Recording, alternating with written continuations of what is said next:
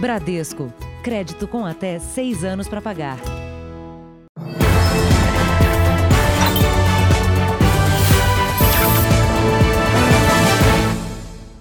Olá, boa noite.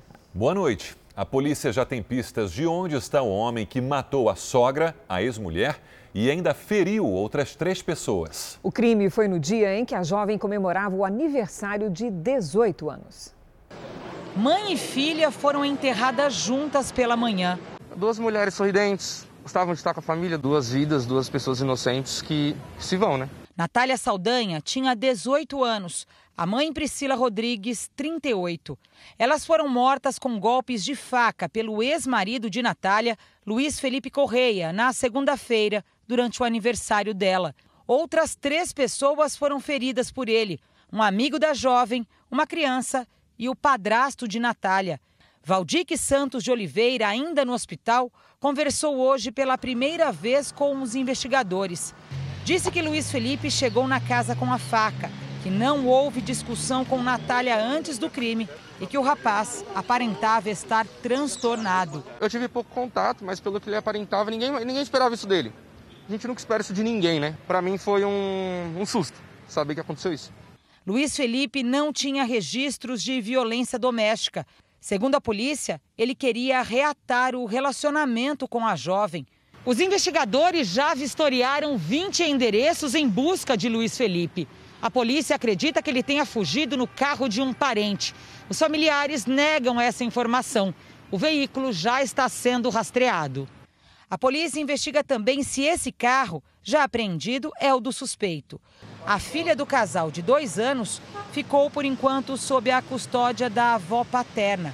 A prisão temporária de Luiz Felipe foi decretada agora no fim do dia.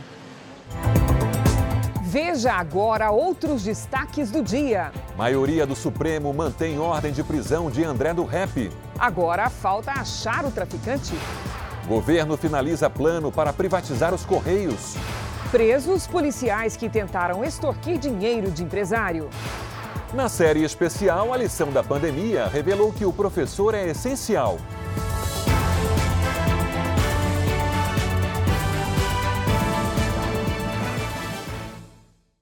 Oferecimento para os desafios do presente, experimente o futuro com o Bradesco.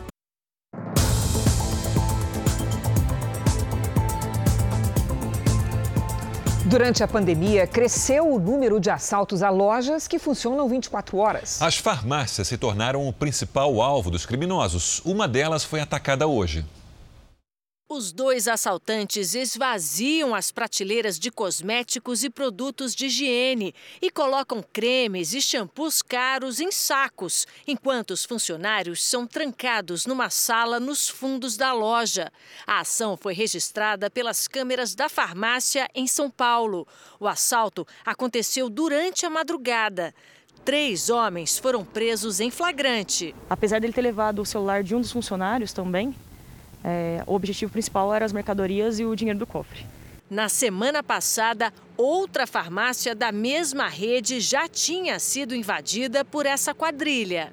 Entraram dois dentro da loja. Um deles né, pediu para que a gente pegasse o, o dinheiro do cofre, enquanto o outro recolhia as mercadorias da parte da perfumaria. Só no primeiro roubo flagrado pelas câmeras de segurança foram levados cerca de 30 mil reais em mercadorias. Segundo a polícia, os produtos seriam comercializados com valores abaixo do mercado em sites de vendas. Se um criminoso tem uma empresa, ele consegue vender um produto roubado com nota fiscal porque a nota fiscal hoje não demonstra a origem do produto. E infelizmente, nesses sites, o aumento é, de golpes e também de venda de produto roubado é muito significativo. A recomendação para o usuário é checar sempre a credibilidade do vendedor. Antes de comprar qualquer produto nessas plataformas que fazem essa intermediação de vendedor e comprador, pesquisar sobre o produto e de quem está comprando. Então, verificar o preço, quem está vendendo, se tem emissão de nota fiscal e etc. No Rio de Janeiro, seis pessoas foram presas suspeitas de furtar combustível. Em todo o país, o prejuízo com este tipo de crime chega a 150 milhões de reais por ano. Antes de ser preso, esse homem fez a família refém. Wagner Rodrigues é apontado pela polícia como um dos seguranças da quadrilha que furtava combustível de dutos da Petrobras. Segundo as investigações, nos últimos nove meses, os criminosos furtaram mais de um milhão de reais em combustíveis. O grupo tinha conhecimento técnico para isolar o local de onde era extraído o combustível. Até uma espécie de torneira capaz de suportar a pressão do duto foi instalada. O produto inflamável era colocado em tanques plásticos e transportado em um caminhão comum. Os criminosos sabiam do perigo desse tipo de ação. Eu dando uma volta por aqui para ver como é que tá. Estou em cima daquela bomba lá. Em todo o país, são quase 15 mil quilômetros de dutos, mas os furtos estão concentrados em quatro estados. 90% das ocorrências estão em São Paulo e Rio de Janeiro, um prejuízo de 150 milhões de reais por ano. São esses vazamentos que têm, digamos assim, um alto potencial de causar explosões é, seguidas de incêndio. O que a gente teme nesse caso é exatamente que haja um acidente de grandes proporções e a própria população venha a ser afetada por esse problema, causando, digamos assim, é, um estrago de proporções é, muito grandes. Mais de 10 pontos foram modificados na nova lei de trânsito, publicada hoje no Diário Oficial. Aponte a câmera do celular para o nosso QR Code e veja as principais mudanças da nova lei. Até ontem, quem somasse 21 pontos em multas tinha automaticamente a habilitação suspensa. A partir de agora, vai de acordo com a quantidade de multas gravíssimas cometidas. Se o condutor não tiver nenhuma infração desse tipo, só perde a carteira se alcançar 40 pontos em 12 meses. Caso tenha cometido uma multa gravíssima, punição com 30 pontos. E com dois ou mais erros gravíssimos, a habilitação é suspensa se atingir 20 pontos. Essa regra não vale para os motoristas profissionais, que só perdem o direito de dirigir se atingirem 40 pontos, independente da quantidade de infrações gravíssimas. Também houve mudanças na validade da CNH. A renovação para motoristas com menos de 50 anos passou de 5 para 10 anos. Para quem tem entre 50 e 69, a cada 5 anos. E a partir de 70, de 3 em 3 anos. Outra alteração na lei é sobre o uso da cadeirinha. São obrigadas todas as crianças com até 10 anos e menos de 1,45m de altura. O presidente Jair Bolsonaro aprovou quase que na íntegra a proposta apresentada pelo Congresso. O único veto foi referente à circulação de motos. A proposta, incluída pelos deputados, previa que os motociclistas poderiam trafegar entre os veículos apenas quando o trânsito estivesse lento ou parado. As novas regras vão começar a valer em seis meses. Com essas alterações, nós vamos atualizar a nossa legislação e, em alguns pontos, melhorar muito a relação do cidadão nas vias onde ele transita. Vamos aos números de hoje da pandemia de coronavírus no Brasil. Segundo o Ministério da Saúde, o país tem 5 milhões 140 mil 863 casos de Covid-19. São 151.747 mortos. Foram 749 registros de mortes nas últimas 24 horas. Também entre ontem e hoje, 41.838 pacientes se recuperaram. No total, já são 4 milhões 568.813 curados e 420.303 seguem em acompanhamento. A Rússia registrou a segunda vacina contra o coronavírus. O segundo imunizante foi desenvolvido pelo Centro Vector. As primeiras 60 mil doses serão produzidas em breve. 40 mil voluntários vão participar dos testes clínicos e pelo menos 150 terão mais de 60 anos. O presidente Vladimir Putin informou que a terceira vacina também está a caminho. Três policiais civis suspeitos de tentar extorquir 650 mil reais de um empresário foram presos hoje em São Paulo. A denúncia exclusiva do Núcleo de Jornalismo Investigativo da Record TV foi exibida há 10 dias aqui no Jornal da Record. Os três investigadores tiveram as prisões decretadas pela Justiça. Na corregedoria, foram reconhecidos pelo empresário. Marcos Antônio Ferreira, Adriano Gomes de Oliveira e Marcelo Alegria Zequinelli, que nesta imagem pula o muro da casa do denunciante, são suspeitos de tentar extorquir 650 mil reais durante o cumprimento de um mandado de busca e apreensão em Mogi das Cruzes, na Grande São Paulo. Todos trabalhavam nesta delegacia na capital paulista. Com era 150 mais para inteirar 500. Então, se os caras querem juntar, pode juntar. Só que tem que tirar a nossa mão combinado, que foi 650 mil. Também são investigados por participação no crime um escrivão que trabalha na mesma delegacia e um suposto informante da polícia, que já teria sido identificado e deve prestar depoimento.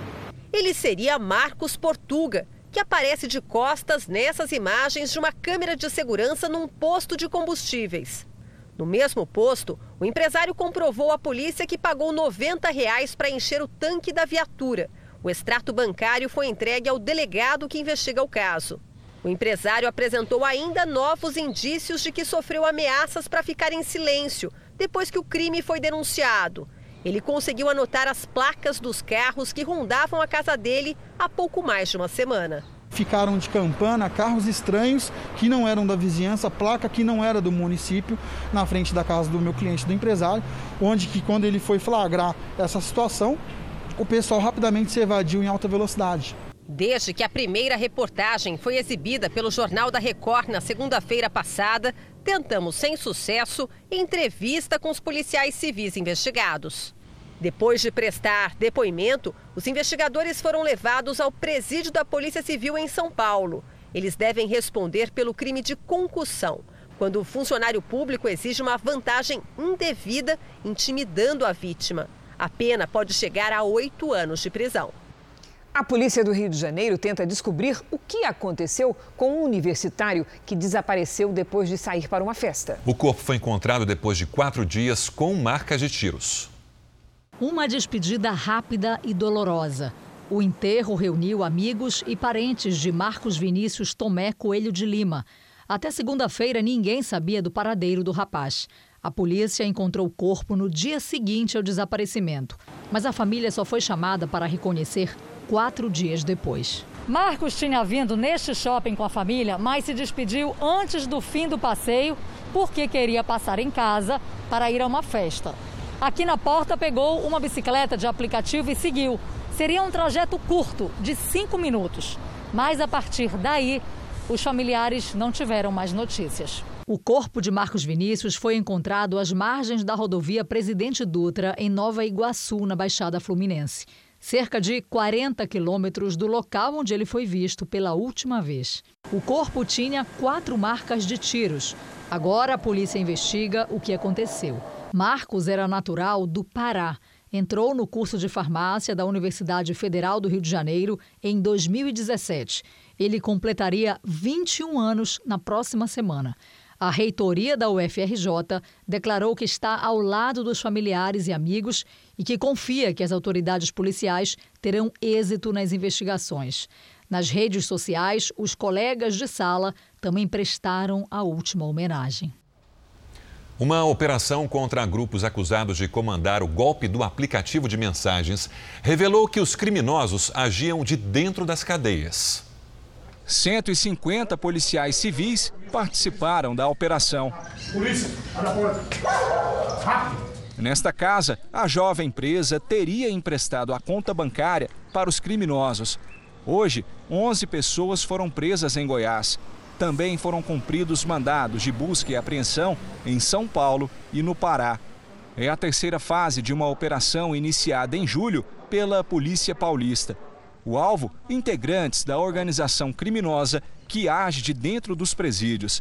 Eles aplicavam golpes com um aplicativo de mensagem. Esses criminosos acabam enganando, levando familiares a crer que alguns pedidos de valores que são solicitados via transferências bancárias sejam realizados em nome desse familiar que tem a imagem, o nome utilizado. Os criminosos invadiam o aplicativo de mensagem das vítimas, usando links maliciosos. Depois disso, começavam a conversar com parentes e amigos próximos, pedindo transferências em dinheiro. Dessa vez, os policiais identificaram as pessoas que alugavam as contas bancárias, onde o dinheiro do golpe era depositado. E também os aliciadores. Pelo que nós conseguimos verificar aqui, é, cada criminoso recebia numa média de 10 mil reais semanais por cada conta utilizada nessa fraude.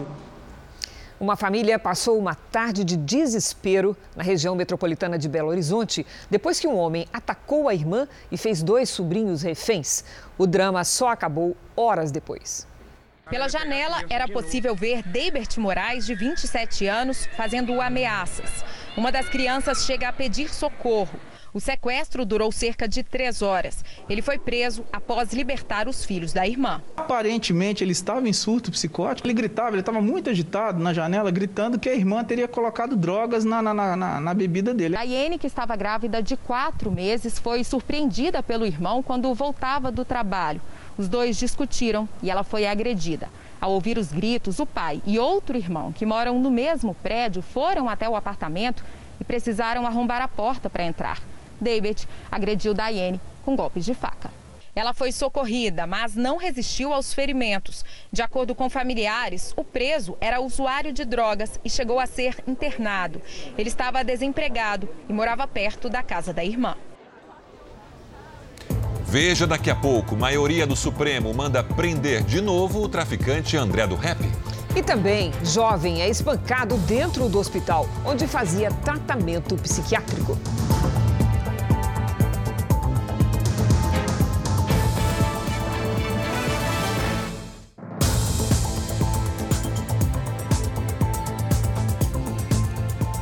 Ministério das Comunicações apresentou hoje ao presidente Jair Bolsonaro o plano de privatização dos Correios. O projeto precisa de aprovação do Congresso.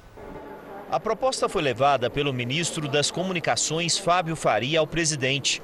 Depois da avaliação da área jurídica do governo, o texto será enviado ao Congresso. Esse projeto, ele trata muito mais, que nós entregamos, mais sobre princípios do que regras até porque o Congresso Nacional deve se debruçar em relação a esse tema.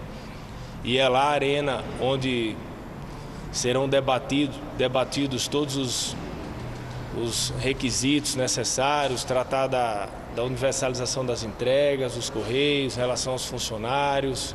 Pela manhã, Bolsonaro participou de forma virtual da posse do novo presidente da Federação das Indústrias do Rio de Janeiro, Eduardo Eugênio Gouveia, e falou sobre a recuperação econômica. Grande trabalho nosso do governo federal, porque nós somos, na verdade, o empregado de vocês, é não atrapalhar quem queira empreender e quem queira produzir. Em especial, obviamente, quem queira empregar mais gente no nosso Brasil. Atualmente, a previsão do Ministério da Economia é que a soma de todas as riquezas produzidas no país, o PIB, terá uma redução este ano de 4,7%. Para o ano que vem, a estimativa é de crescimento de 3,2%. Números que ainda podem mudar. O governo aguarda com expectativa os novos dados sobre o emprego para saber se a recuperação da economia continua. A economia está se recuperando no entendimento de muitos, de forma muito melhor do que poderíamos esperar. O mês passado, se não me engano, foram 250 mil novos empregos pelo CAGED. E, obviamente, conversei com o Paulo Guedes, se esse número se aproximar agora né, no corrente mês do que aconteceu no mês passado, é um sinal mais do que claro que a economia realmente pegou. Na sequência, Bolsonaro também foi ao Ministério da Saúde tratar das estratégias de gestão da pasta e do trabalho de enfrentamento à pandemia do coronavírus. E agora há pouco foi lançado no Palácio do Planalto o programa inédito de medicina de precisão para antecipar o diagnóstico de doenças. Nós vamos a Brasília porque quem tem as informações é a repórter Renata Varandas. Boa noite, Renata. Oi, Cris. Boa noite. Olha, o projeto é para estudar os genes de pessoas que têm algum tipo de doença rara, seja um câncer incomum, uma doença cardíaca, síndromes e até mesmo o Covid-19. Os pesquisadores querem mapear os genes de mais de 100 mil brasileiros e, a partir desse banco de dados, conseguir oferecer diagnósticos antes mesmo dos primeiros sintomas. A ideia é personalizar os tratamentos hoje oferecidos pelo SUS. O investimento nesse projeto será de 600 milhões de reais nos próximos quatro anos. De Brasília, Renata Varandas. Obrigada, Renata. Vamos agora com a opinião do jornalista Augusto Nunes. Boa noite, Augusto. Boa noite, Cristina, Sérgio. Boa noite a você que nos acompanha. Em todo o Brasil, continua bastante elevado o número de eleitores que ainda não decidiram em quem votar, pois existe um critério infalível para ajudar a escolher corretamente. Veja quais candidatos a prefeito pretendem manter o serviço de água e esgoto sob o controle da administração municipal para financiar gastanças desnecessárias. E escolha entre os que decidiram privatizar o saneamento básico. Esses aprenderam as lições oferecidas pelo leilão, que transferiu para iniciativa privada as obras reclamadas pela região metropolitana de Maceió. O governo de Alagoas, como informou o Jornal da Record, esperava arrecadar 15 milhões de reais. O consórcio vencedor liquidou a disputa com um lance inicial de 2 bilhões de reais.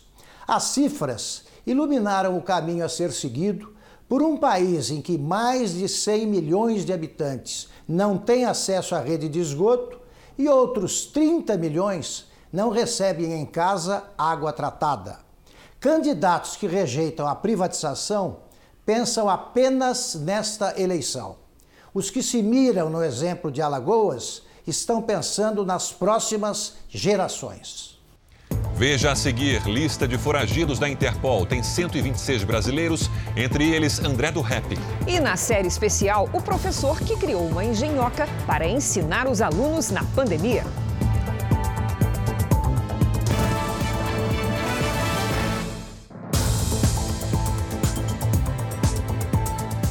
Volume de serviços cresceu 2,9% em agosto, na comparação com julho, segundo o IBGE. Essa foi a terceira alta seguida, com crescimento acumulado de 11,2%.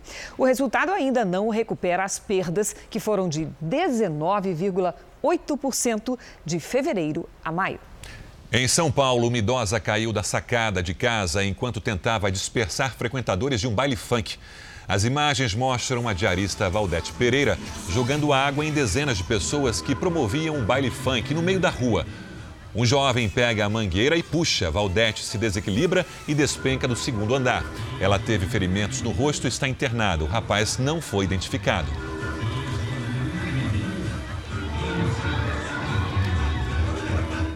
O Ministério Público do Rio denunciou um empresário e um ambulante que gravaram mulheres fazendo exercícios físicos ao ar livre. O registro feito na Lagoa Rodrigo de Freitas foi compartilhado em redes sociais.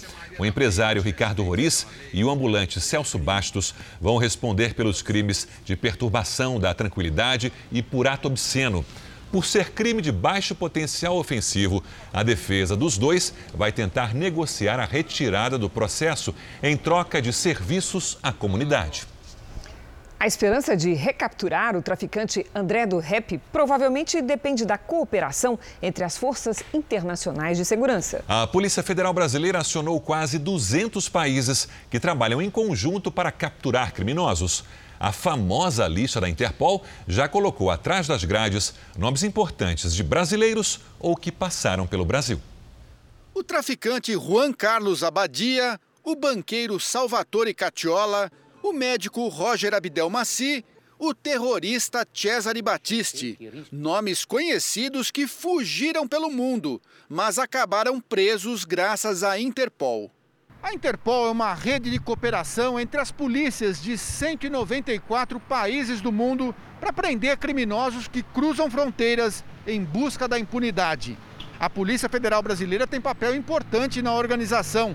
Prende, em média, 50 fugitivos por ano. A lista de procurados da entidade tem mais de 7 mil nomes. 126 são brasileiros, 110 homens e 16 mulheres. Nós somos o sétimo país com maior número de fugitivos internacionais. Atrás de Rússia, El Salvador, Argentina, Índia, Paquistão e Estados Unidos. O traficante André do Rep, recém-foragido e um dos líderes da maior facção criminosa do país, é o novo alvo dos agentes da Interpol. Não é algo simples, porque é uma pessoa que tem recursos financeiros fortes, tem uma rede de proteção, mas a, a Interpol, a Polícia Brasileira, a Polícia Federal já capturou importantes chefes do tráfico e do crime organizado aí em outras épocas. Acredito que não vai ser diferente dessa vez. A maior parte dos procurados hoje é de condenados por crimes cibernéticos, tráfico de drogas, terrorismo e lavagem de dinheiro. Eles são crimes transfronteiriços, né? Eles invadem outras, uh, outros estados, então não é possível a gente combater esses crimes somente com as polícias locais. Então, essa é a grande importância da Interpol uh, para coibir essa, essa, essa, essa criminalidade mundial. E o Supremo Tribunal Federal começou a julgar hoje a decisão do presidente Luiz Fux, que tinha determinado o retorno à prisão do traficante André do Rep.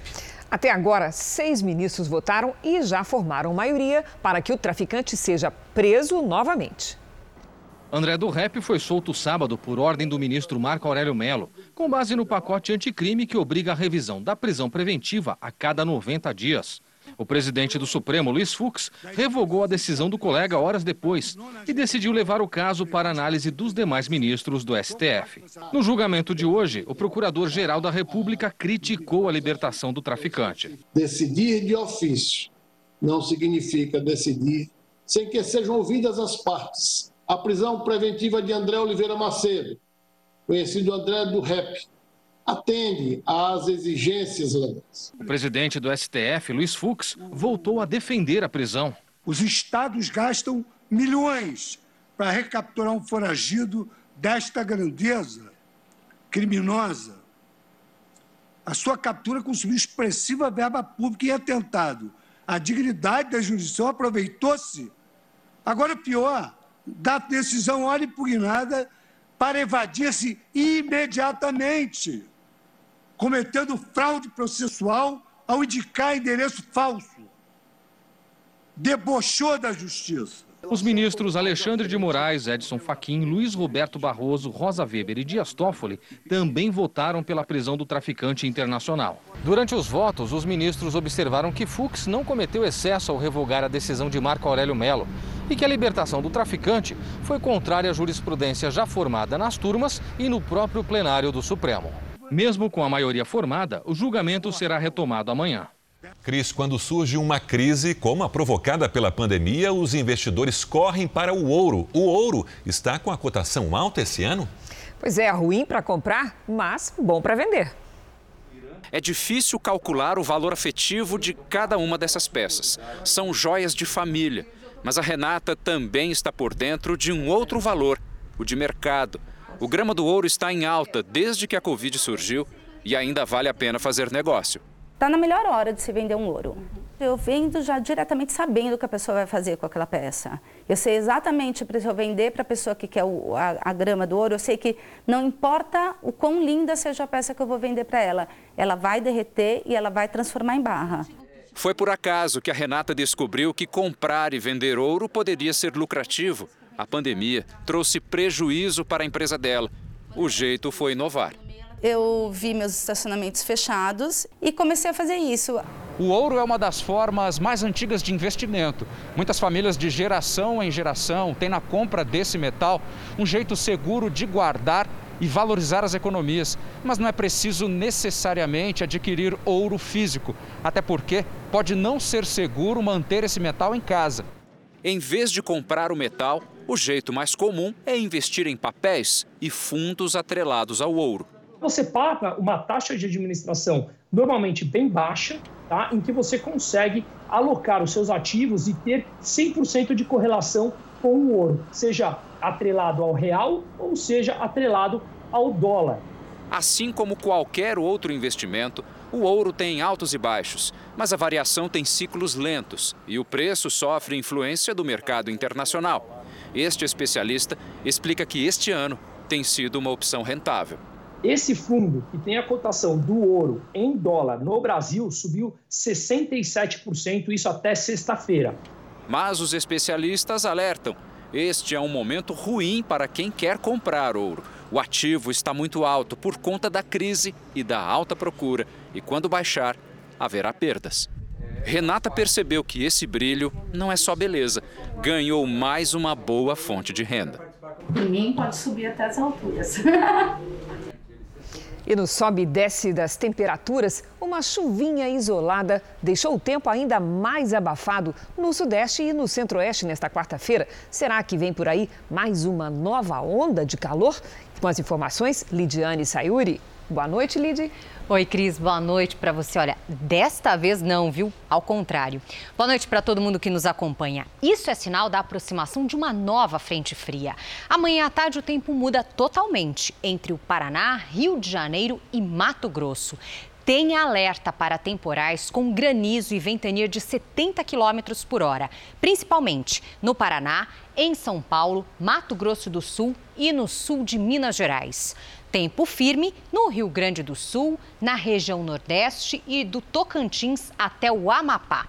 Nos outros estados do norte, pancadas rápidas. Em Manaus e em Fortaleza, amanhã, máxima de 34 graus. Faz até 38 em Palmas. Em Cuiabá, 37. No Rio de Janeiro, antes dos temporais, 24 graus. E em Florianópolis, 22. Atenção em São Paulo, chuva forte e a qualquer hora. Por isso, a temperatura cai bastante. Máxima amanhã de 21 graus, Cris. A gangorra paulista. É isso. Obrigada, Lid. Até amanhã. Veja a seguir: jovem é espancado dentro do hospital onde fazia tratamento psiquiátrico. E na série especial, a tecnologia dá lugar a cartazes coloridos e a criatividade para ensinar na quarentena.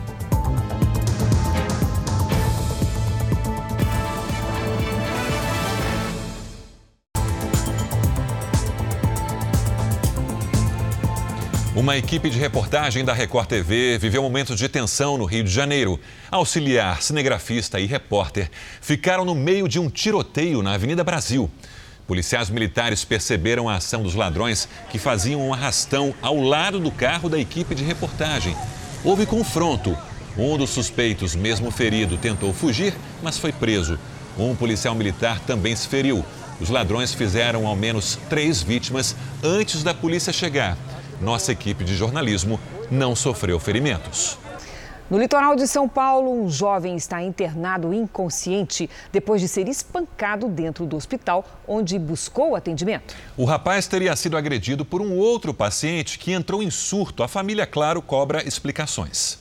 Há mais de 10 dias, Tiago não responde a nenhum estímulo. Ele está praticamente em estado vegetativo, ele não tem mais movimentos do lado direito. O jovem de 18 anos entrou andando nesse hospital de Praia Grande, no litoral de São Paulo. A tia conta que ele sofre de depressão e teve um surto. Nessa crise, ele ficou passando mal, a gente levou para o hospital, como sempre a gente fez, para medicar ele, calmante, para ele vir voltar para casa. Segundo a família, Tiago foi encaminhado para a ala psiquiátrica e teria alta no dia seguinte. Mas durante a internação, ele foi espancado por outro paciente que estava no mesmo quarto. Veio a enfermeira da emergência mesmo falar comigo. Ele estava sedado, restrito. Foi um paciente que conseguiu se desamarrar e agrediu muito só na cabeça dele. Tiago ficou uma semana na UTI. Agora está na enfermaria, mas não há previsão de alta. O hospital lamentou o que aconteceu e informou que foi um caso isolado decorrente de ação individual de um paciente. Disse ainda que registrou o boletim de ocorrência. A polícia disse que o agressor foi identificado e será ouvido. Cadê os seguranças? Porque é uma ala psiquiátrica, são pessoas ali que podem ter surtos. Eu queria saber como chegou até esse nível, porque o ferimento foi muito grave, então ele apanhou muito para chegar no grau que ele chegou. O atacante Neymar ultrapassou Ronaldo Fenômeno no ranking de goleadores da seleção. Hoje só está atrás do Pelé. A partida entre Brasil e Peru foi válida pelas eliminatórias da Copa do Mundo de 2022 no Catar. O camisa 10 marcou três gols na vitória por 4 a 2. Com o segundo deles, Neymar chegou aos 63 gols com a camisa amarela. O atacante ainda marcou mais um e deixou o Ronaldo para trás com 62 gols. Agora, com 64, Neymar só está atrás do Rei Pelé, que marcou 77 gols pela seleção. Na internet, Neymar homenageou Ronaldo. Todo o meu respeito por ti, fenômeno. A pandemia exigiu empenho tanto de professores quanto de alunos. A palavra para um período tão desafiador foi criatividade. Quem se dedicou a ensinar com paixão de um lado da telinha conseguiu que o outro lado compreendesse não só a lição, mas que o professor é fundamental na vida de todos.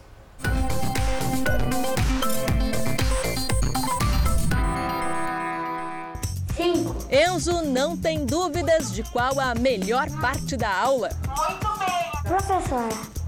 Para Kerelin, um bom aprendizado depende desse personagem fundamental.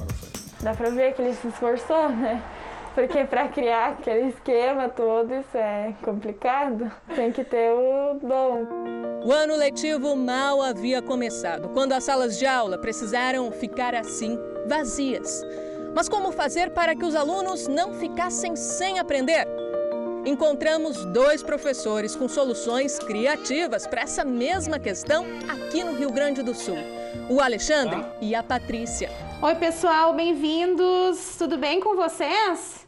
Começando então mais uma aula online.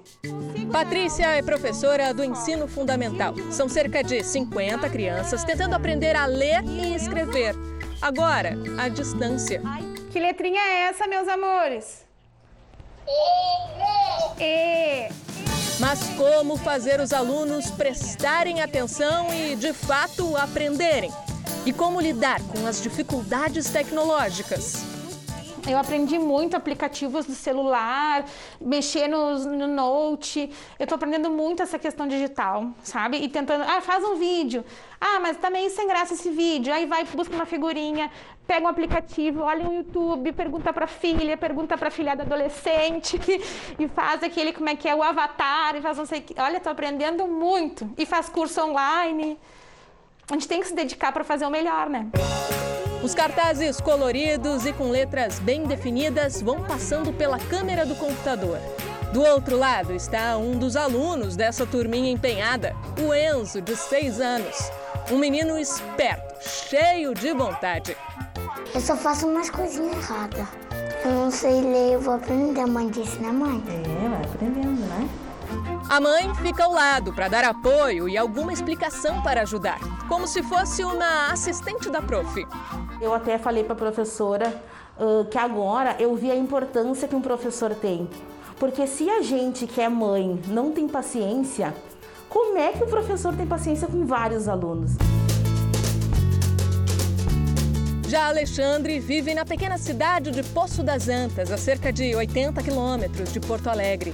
São três turnos dando aulas de matemática, química e física para quase 100 alunos de duas diferentes escolas. E para encarar essa missão nada fácil, todos os dias, o espeto, a tábua de carne e os dois pacotes de papel higiênico viram uma espécie de suporte para o celular do Alexandre. Com o aparelho posicionado assim, Alexandre consegue ajudar a turma a visualizar melhor tudo o que está sendo ensinado. Cada número, cada traço escritos pelo professor. E ao mesmo tempo, pela tela do computador, ele consegue acompanhar as reações dos alunos. E a ideia é mostrar todos os passos para vocês até a construção desse gráfico. Um método que conquistou mais de 85% dos alunos, mesmo em uma cidade onde sinal de internet não é algo fácil de conseguir. Ninguém fica bom em matemática sem praticar várias vezes, né? Então, sim, assim com esse, esse, essa maneira que eu desenvolvi, tu vai demonstrando o cálculo e na hora, se o aluno não entendeu, tu tem que voltar uma linha ou tu tem que refazer a resolução, é, eles estão ali junto comigo. E como surgiu a ideia? Eu não tinha nenhum equipamento em casa. Eu não tinha nada, não, a escola não tinha como fornecer, o Estado não forneceu e as aulas estavam para começar. E aí veio a ideia de usar coisas que eu tinha em casa. E como deu certo, eu nem me preocupei em comprar um tripé especializado, uma porque é caro, né? Se ficou mais fácil de entender o conteúdo, a Kerlin garante que sim. Aos 17 anos, ela está no segundo ano do ensino médio, já com o pensamento no vestibular. E sabe que esse aprendizado vai ser essencial. Com esse esquema que ele fez, o som e a imagem vem bem nítido para nós. Então parece como se estivesse no quadro. É muito fácil para copiar as coisas. A gente consegue entender, ele fala devagar. Kerelin, Enzo, Alexandre, Patrícia. Histórias de superação dentre tantas por aí. Em comum, o empenho em ensinar e o interesse em aprender, mesmo em tempos tão complicados. Eu adoro ensinar, apesar de todas as dificuldades que a gente está vivendo, mas eu não sei, não me imagino fazendo outra coisa. É uma coisa que eu vou buscar quando eu voltar para a escola, né?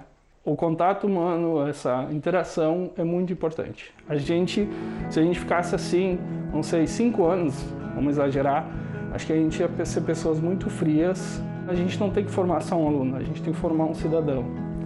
Saudade da sala de aula? Sim. E os desafios que os professores estão enfrentando para dar aulas na pandemia são o assunto do podcast JR 15 Minutos com Celso Freitas. Ouça este bate-papo no r7.com, Play Plus, YouTube e nos aplicativos de podcast. O Jornal da Record termina aqui. E à meia-noite e meia tem mais Jornal da Record. Fique agora com a novela Amor Sem Igual. A gente se vê amanhã. Até lá. Boa noite e até amanhã.